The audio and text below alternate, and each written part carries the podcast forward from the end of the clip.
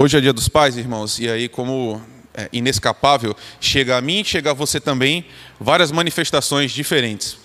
Muitas pessoas falam muitas coisas sobre esses dias, né? Dia das Mães, Dia dos Pais, Natal, Ano Novo, sempre tem reflexões. Uma que eu acho muito curiosa e que me, me chamou a atenção hoje à tarde é, inclusive, muito conhecida, não é nada assim fora do normal. Mas muitas pessoas falando sobre o que significa ser pai dizendo, obviamente, que eu concordo plenamente, que não basta apenas que você gerar uma nova vida para que você seja um pai. Um pai se faz na medida em que ele se relaciona com seu filho ou com sua filha e vai gerando, gestando essa relação de cuidado, de nutrição, de apoio, de amparo. Então, não é o fato de você ter um filho que te faz um pai, mas sim você agir como pai. Por que eu estou dizendo isso? Meus irmãos, eu falo para vocês, queridos, mas eu falo muito para mim também. A Bíblia é cheia cheia, recheada de autoexames. Deus falando o seguinte: olha, olha para a sua própria vida e veja se você de fato está na fé. A gente vai fazer isso hoje à noite. Então, o que eu estou querendo dizer para você, da mesma forma que você não basta apenas gerar um filho para ser um pai, você precisa ter algumas características. Nós vamos olhar algumas, categorias, algumas características hoje que te colocam nessa categoria de seguidor de Jesus Cristo. Não basta vir à igreja, não basta ter seu nome no hall de membros, não basta estar comemorando o aniversário da igreja, não basta isso, irmãos. Precisa algo mais. Algo precisa aparecer na sua vida, aparecer na minha também, para que, de fato, nós sejamos seguidores de Jesus. Nós vamos ver mais uma vez um desses autoexames, e eu, eu falo sobre isso porque é algo que eu faço constantemente na minha própria vida. Eu não quero ser um pastor que não segue Jesus Cristo. Se eu for perder qualquer coisa na minha vida, eu preciso perder, eu prefiro perder tudo mas não perder meu Senhor. Eu não quero perder meu coração. Então eu estou sempre olhando, falando, Jesus, me ajuda a ver. A gente cantou essa ideia de sondar, né? um salmo muito bonito. Diz: Olha aquilo que eu não consigo enxergar e me mostra para que eu vá trabalhando isso na minha vida. Pois bem, a gente vai fazer isso hoje a partir de Mateus capítulo 5, versículo 13. Eu peço então que você abra sua Bíblia nesse, nesse texto. Mateus capítulo 5, versículo de número 13.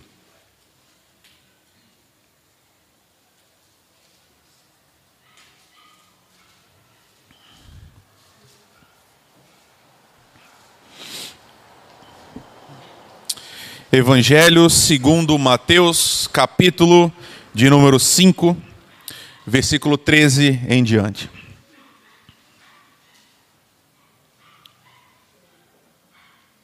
São poucos versículos, irmãos, a gente não faz isso, mas vamos fazer dessa vez. Eu quero que você leia junto comigo. Vamos ler em uníssono. 5, versículo 13. Vocês são o sal da terra, mas se o sal perder o seu sabor, como restaurá-lo?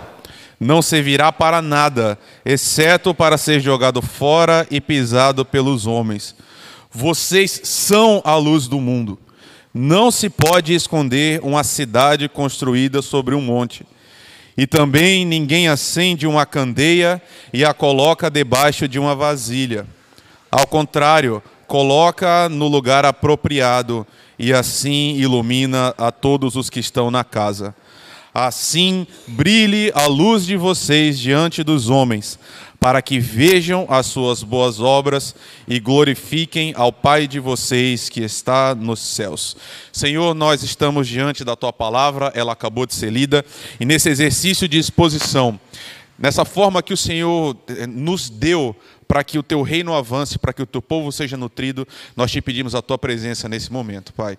Não nos deixa sozinhos, sempre, todas as vezes que estivermos diante desse texto, que seja o teu Santo Espírito a nos guiar, a tua voz a ouvir, Senhor, para que a nossa vida seja plena em ti. É o que te pedimos no nome de Jesus. Amém. Nós estamos numa numa sequência, irmãos, de pregações numa série que trata do maior sermão do mundo. Eu falei para vocês na semana passada que eu ia pregar o sermão de outro pregador, é verdade. Isso vai acontecer nas próximas várias semanas.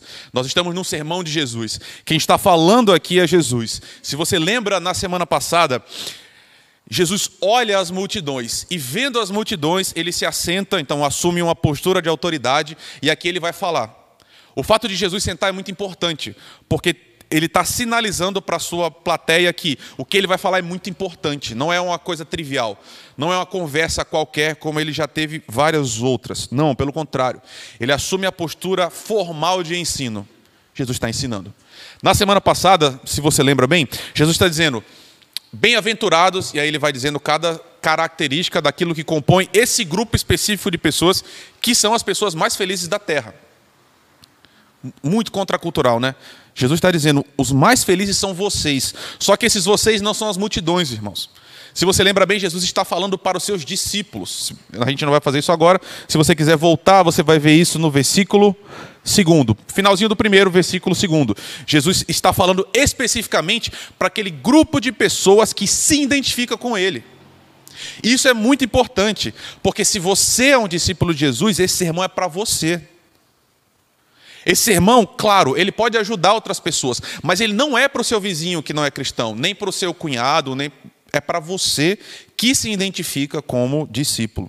Portanto, ouvir o que Jesus fala aqui é muito importante. É o maior sermão de Jesus na Bíblia.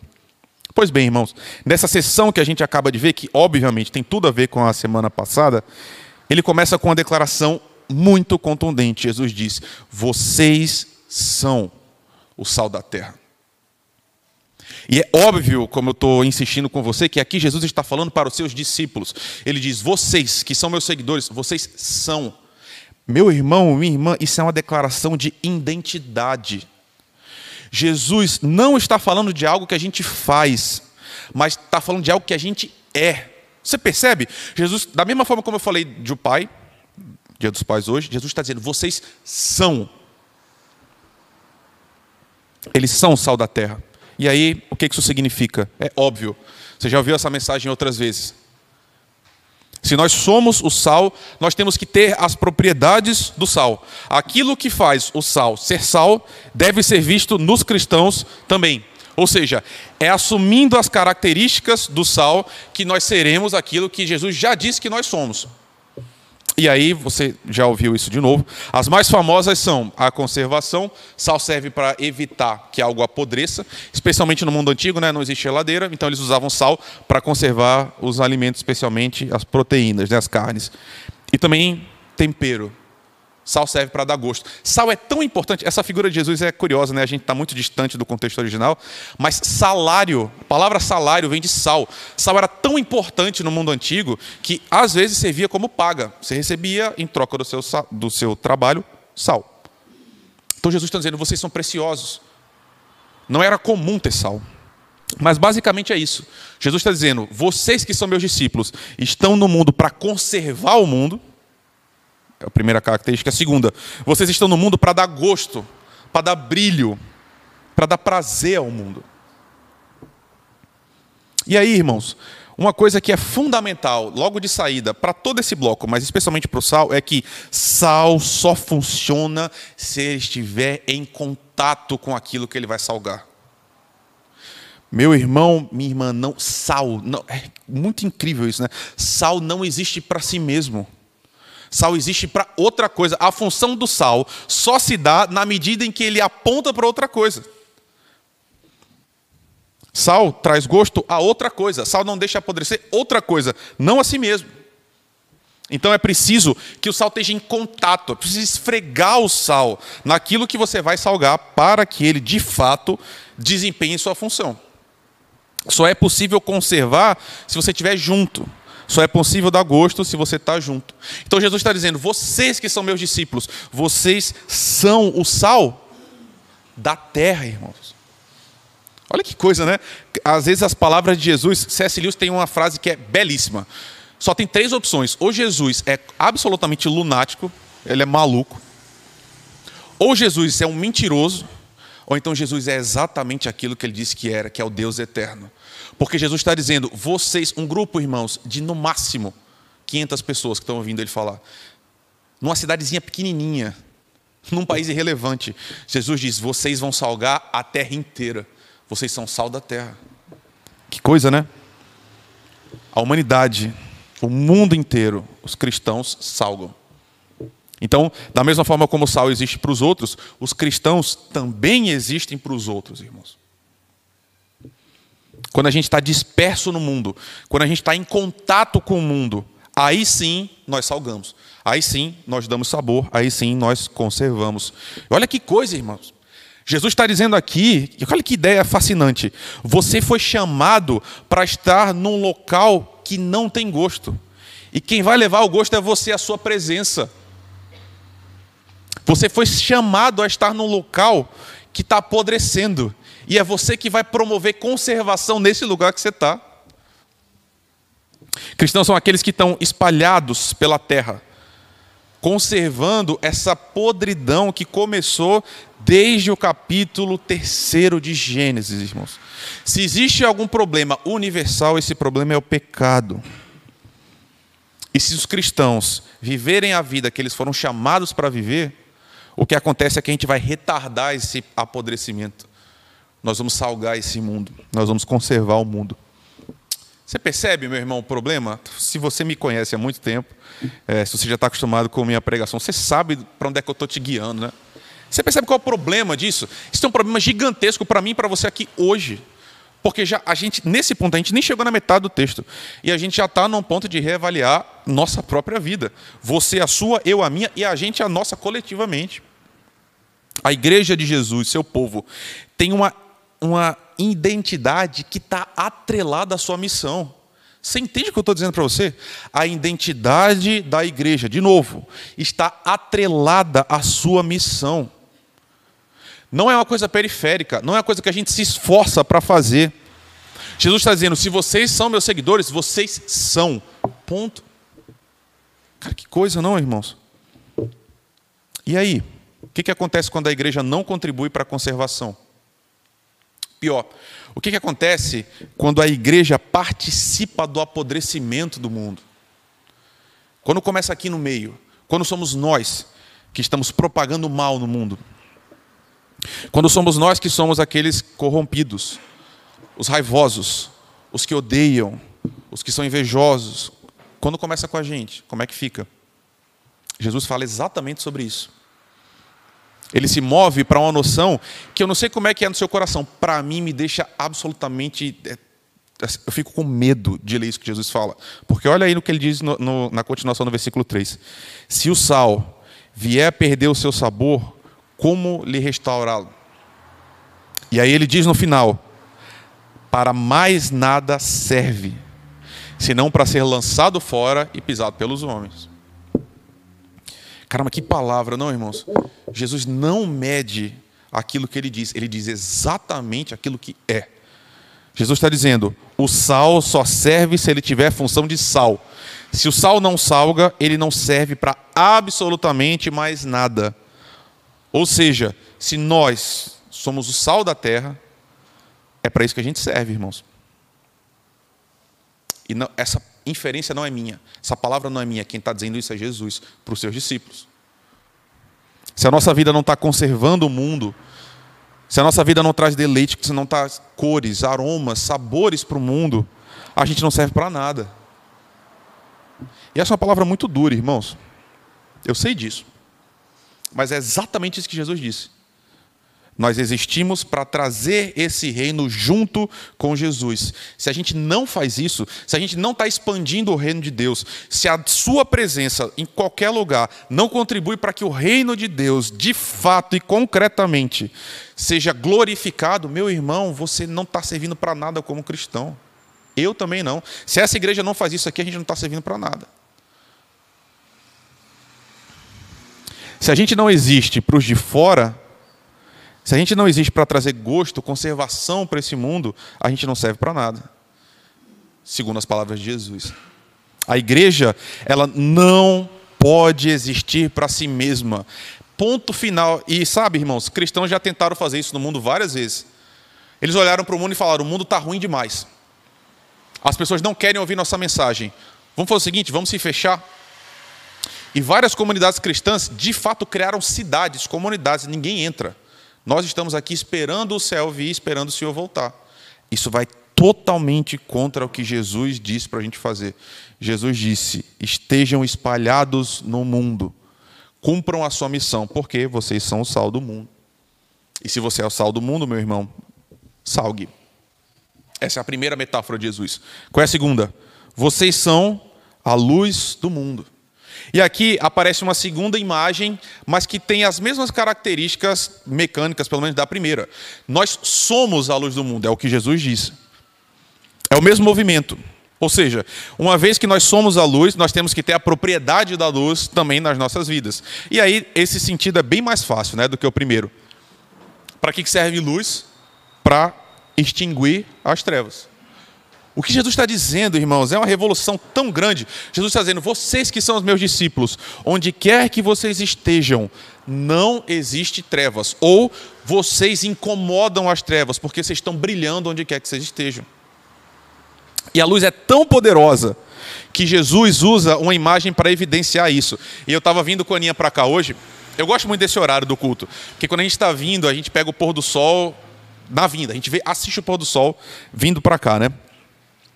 E aí eu sou transportado para quando eu estava em Campinas e eu tinha que ir para a igreja de Tatuí, e a gente fazia esse trajeto no pôr do sol, e a gente chegava lá de noite, a gente saía de Campinas de tarde, sempre chegava à noite, sempre acontecia isso.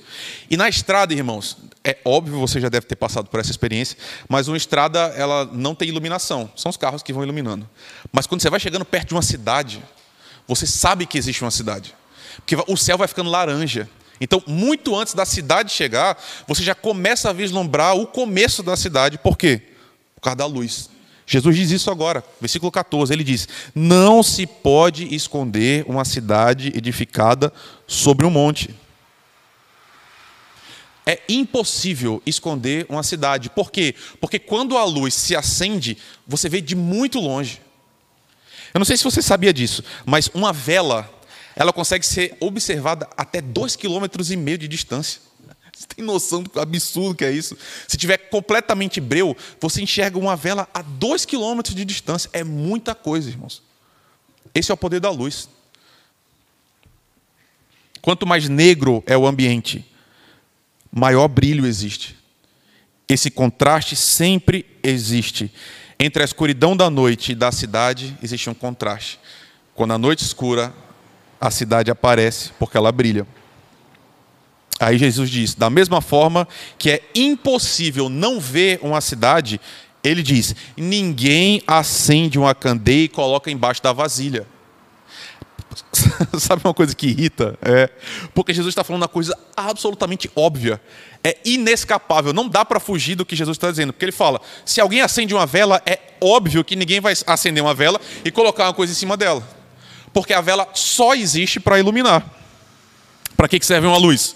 É óbvio que ela não, é, não existe para que ela seja tapada. Porque senão ela vai totalmente de encontro àquilo que é o mais básico da sua existência. Uma candeia, uma vela que Jesus está usando, talvez alguém esteja com a Almeida, é, Jesus fala sobre vela. Ela precisa estar num local acessível para todo mundo, para que ela possa de fato brilhar. Para que uma vela, uma candeia, uma luz seja de fato qualquer uma dessas coisas, ela precisa estar visível. Porque uma vela que é escondida não serve para absolutamente nada, é igual o sal que é insípido. Jesus diz, pelo contrário, se coloca no lugar apropriado e assim ilumina a todos os que estão na casa. E aqui, meu irmão, minha irmã, tenta lembrar para quem Jesus está dizendo. Ele está pregando na região ali de Jerusalém, começo do seu ministério, e ele fala para judeus que viviam em casas, irmãos, que tinham um cômodo só. Então, quando você acende uma luz, toda a casa está iluminada. Todo mundo sofre os efeitos da luz na medida em que uma luz é acesa. Ou seja, uma vez que tudo tivesse escuro, a vela era posta, posta no velador. A candeia era posta no local dela. E aí, nessa posição de privilégio, essa luz irradiava por o ambiente inteiro. E, portanto, todos seriam iluminados por essa luz. Ninguém consegue escapar da luz. Pelo contrário, todo mundo sente os seus efeitos, quer queiram, quer não. Você entende isso? Jesus está falando, é impossível fugir da luz. Não existe um aspecto de vontade. Eu não quero agora estar sob efeito dessa iluminação. É impossível. Você está havendo luz, você vai ser tocado por essa luz. Ah, meu irmão, minha irmã, não sei se você está me acompanhando na, no, na ansiedade assim do meu coração, enquanto essa palavra mexe comigo, porque no versículo 16, que é o último, Jesus diz: "Assim brilhe também a vossa luz diante dos homens". Jesus fala para mim, porque eu quero ser um seguidor dele. Eu quero ser um discípulo. Então Jesus está dizendo, Rafael, da mesma forma como uma vela ilumina a casa inteira, assim também você deve iluminar todos os homens. Nós somos a vela do mundo, irmãos. Nós somos a lâmpada do mundo, nós somos o farol do mundo. É isso que Jesus está dizendo. Todas as propriedades da metáfora que eu acabei de mostrar para vocês recaem sobre nós. Nós somos essa luz que ilumina todos. Deus usa a igreja para iluminar o mundo, irmãos. E o mundo todo é iluminado pela igreja. E isso aqui é impressionante. Eu vou repetir: não existe um aspecto volitivo de vontade. Não interessa se o mundo quer ou não quer ser influenciado pela igreja. O que Jesus está dizendo é: mesmo que as pessoas não queiram a luz, elas são iluminadas, porque é impossível romper ou impedir a luz. Elas podem querer, elas podem não desejar, mas elas não podem deixar de sentir os seus efeitos. Por isso, brilhe, é o que Jesus está dizendo. Vocês são igrejas. Esse absurdo proposto por Jesus continua, né? Uma igreja que é escondida, ela novamente não serve para nada. Se você não acende uma luz e tampa, da mesma forma, não existe povo de Deus sem que esse povo ilumine quem está nas trevas, irmãos. O que Jesus está ensinando é que Deus quer usar a gente. É por isso que a gente não pode estar escondido, irmãos. Caramba, eu não entendo Deus, certo? Não entendo. Porque se eu fosse Deus e eu fosse fazer a minha missão, eu não confiaria em mim. Eu não confiaria na igreja. Eu escolhia vários anjos, os mais poderosos do mundo, e eu dava para eles a missão. Mas Jesus escolheu aquelas pessoas e disse: Vocês são o sal e vocês são a luz. Deus escolheu você, Deus escolheu a mim. Essa igreja aqui participa dessa mecânica somos nós os responsáveis por iluminar esse mundo, irmãos. E aí Jesus diz, né? Nossa luz deve brilhar diante dos homens. Ou seja, é para de fato ser visível mesmo. É para que aconteça na vida pública. É para que aconteça na praça, na rua, não aqui dentro. Não aqui dentro. O testemunho cristão, ele deve existir encarnado nessa vida prática e concreta de quem está de fora, irmãos. E Jesus fala sobre boas obras, né? Essa é a luz. Qual é a luz? Jesus diz: as boas obras de vocês. São as boas obras de vocês que devem brilhar. E sabe, irmãos, é, olha como esse texto é todo amarrado, como toda a Bíblia, né? O que, que são essas boas obras? O que, que significa essa luz, esse sal? É o que Jesus vai explicar daqui para frente. Todo o resto do Sermão do Monte é Jesus explicando quais são essas boas obras que a gente deve mostrar para o mundo. Mas existe um norte. A própria Bíblia faz essa divisão, e a gente fez isso aqui na liturgia, a gente leu isso. As obras da carne são imoralidade sexual, impureza, libertinagem, ódio, discórdia, ciúmes, ira, egoísmo, dissensão, facção e inveja. Meu irmão, minha irmã, se você estava aí meio desconectado, escuta o que eu vou dizer agora. Essa aqui, essa é a descrição do mundo sem sal. Essa é a descrição do mundo sem luz. Quando não tem sal, quando não tem luz, o que é que aparece? Impureza, libertinagem, ódio, discórdia, ciúmes. É isso. O pecado aflora quando não há luz e quando não há sal. Portanto, o que é que se espera de um verdadeiro cristão? E aqui a gente chegou na, na raiz do problema. Se esse texto é um reexame, se esse texto serve para que a gente olhe para a nossa vida e fale, a gente é igreja de verdade, a gente é cristão de verdade, o que, que se espera de você? A gente leu a mesma coisa hoje. Paulo diz: as obras da carne são essa, mas o fruto do Espírito é amor, alegria, paz, paciência, amabilidade, bondade, fidelidade, mansidão e domínio próprio. Meu irmão, minha irmã, essa é a imagem da igreja. A igreja é para ser assim. Quando o mundo olha para a igreja buscando sol e buscando luz, o que ela tem que ver? Em mim e em você. Amor, alegria, paciência. Irmãos, bondade. Irmãos, mansidão. E aqui está o problema, irmãos. Esse é o nó porque eu vou deixar para o seu juízo, certo? Essa é a cara da igreja mesmo, aqui no Brasil, agora. Quando a gente olha para a igreja, para as pessoas que falam, eu sou cristão, a gente vê isso daqui? A gente vê amor? A gente vê mansidão? A gente vê paciência? A gente realmente encontra paz na igreja? E aí volta para o problema no começo. Se essas coisas não aparecem na igreja, se a cara da igreja parece com a outra cara, a gente perdeu o nosso principal sentido de existir. A gente é um sal que não salga e a gente é uma luz que não ilumina. Qual é a cara hoje dos cristãos no Brasil? Nós somos mansos mesmo? Nós conseguimos dominar nós mesmos? Quando as pessoas olham para nós, elas veem amor? Porque se você lembra no começo da liturgia, a gente leu João capítulo 13. Jesus disse: "O mundo vai conhecer vocês não é porque a gente não mente, porque não é exatamente isso. Jesus disse: "O mundo vai conhecer vocês quando vocês se amarem uns aos outros." Vocês vivem o amor. Qual é o principal mandamento? Ame a Deus primeiro. Qual vem depois?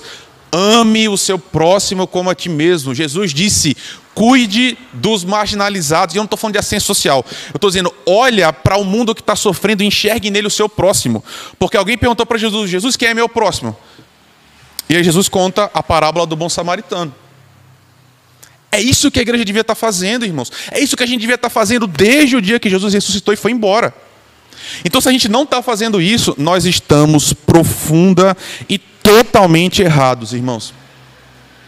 Se nós, se nós, esse grupo aqui, se somos nós os que odeiam, se somos nós os que invejam, se somos nós os que promovem divisão, se a gente é cheio de ira, de desejo de aniquilar o outro, o que aconteceu é que o sal perdeu seu sabor e que a luz parou de iluminar, irmãos. E quem está dizendo isso não sou eu, é o Senhor. Se isso realmente aconteceu, a gente não serve mais para nada. Se a igreja não apresenta os frutos do Espírito, irmãos, nós somos inúteis. Totalmente inúteis e absolutamente inúteis. Essa é a verdade. Percebe que cristianismo é difícil? Parece fácil, né? É só vir aqui na igreja, cantar as músicas, abraçar seus irmãos estar junto. Não é isso não, irmãos. Jesus disse: vocês existem para uma função. E essa função é muito séria, que foi exatamente o que Jesus fez. A gente vive as boas obras quando a gente ama indistintamente. Nós somos o sal, nós somos a luz, se o fruto do Espírito é visto na nossa vida, irmão. Individualmente coletivamente também. Se nós amamos os nossos inimigos, e a gente faz isso de forma concreta, transformando um sentimento em ação, quando a gente de fato trabalha pelo bem do outro, aí sim a igreja é sal, a igreja é luz. Por isso, irmãos, que o evangelho é absolutamente radical. É por isso que tanta gente abandona. Ou então, por isso que tanta gente muda um pouco para poder caber no seu próprio coração. Porque o evangelho incomoda. Porque o desejo meu e o desejo seu também é falar o seguinte: eu não ligo para quem não é igual a mim. Eu quero mais é que morra. Minha vida está boa. Eu quero amar quem é igual a mim. E aí vem Jesus e fala assim: se você ama só quem é igual a você, o que você está fazendo demais? Até os publicanos fazem isso. Ame o seu inimigo. Essa é a radicalidade do Evangelho. Nós somos aqueles que dão a outra face, irmãos. Nós somos aqueles que não amaldiçoamos, mas bendizemos aquele que nos perseguem. Nós somos aqueles que não criam um grupo para destruir os outros. A gente foi chamado exatamente para o contrário, para sofrer por causa do amor. Pela milésima vez, eu lembro a você, Jesus Cristo veio à terra para servir ao mundo, irmãos. Para servir, para dar sua vida para resgatar pecadores. E se nós somos os seus discípulos, a única coisa que resta a gente a fazer é imitá-lo nessa tarefa. Se existe uma diferença entre a forma que Jesus vivia e a nossa, algo está absolutamente fora do lugar. Jesus é para ser formado em você cada vez mais. Você deve ficar cada vez mais parecido com Jesus. E agora eu vou voltar ao assunto mais proibido de todos. Como é que está seu coração agora que a eleição está chegando, meu irmão, minha irmã? Você odeia o seu oponente? Você queria que o seu oponente deixasse de existir? Como é que está você nas redes sociais? Você está realmente destilando ódio, ira, fúria, raiva, rancor? Eu estou falando isso porque essa palavra de Jesus é muito concreta, irmãos. A gente não pode ficar só no coração. Não, como é que está a sua vida real? Como é que você trata, para muito além da política, para todos os assuntos, como é que você trata as pessoas que discordam de você? Como é que você lida com o diferente? O que tem outra opinião, o que se veste diferente, que tem outra história, tem outro caminho, como é que você lida? Como é que você está lidando com as pessoas que são de outra religião? Me responda sincera e totalmente. Você acha que Jesus morreu e ressuscitou para criar uma igreja, para que a gente taque fogo em terreno da Ubanda, por exemplo? É para isso que Jesus chamou a gente a fazer? Para que a gente jogue pedra em quem não concorda com a gente? Você acha que Jesus realmente chamou a gente para amaldiçoar os espíritas, por exemplo? Você acha que a gente expressa bem o reino de Deus quando a gente odeia homossexuais? Caramba, meus irmãos, pelo amor do nosso Senhor Jesus Cristo, Jesus chamou a gente para amar o mundo. E amar o mundo não significa concordar com o mundo, pelo contrário. Nossa tarefa é ir ao mundo para salgar, para que eles saiam dessa condição. Eu não estou dizendo que a gente tem que assumir a vida dessas pessoas. Mas o que eu estou dizendo é a nossa luz deve brilhar, porque a conversão a Jesus Cristo não se faz pela força, irmãos. Não se faz pelo ódio. Não é assim que funciona. Jesus veio e conquistou pecadores amando os pecadores. Meu Deus do céu, onde é que a gente se perdeu nesse caminho? Jesus andava entre os pecadores e entre os piores deles, ou os dito piores, né? Para quem veio hoje de manhã, você sabe disso. Jesus amava essas pessoas, ele estendia a mão.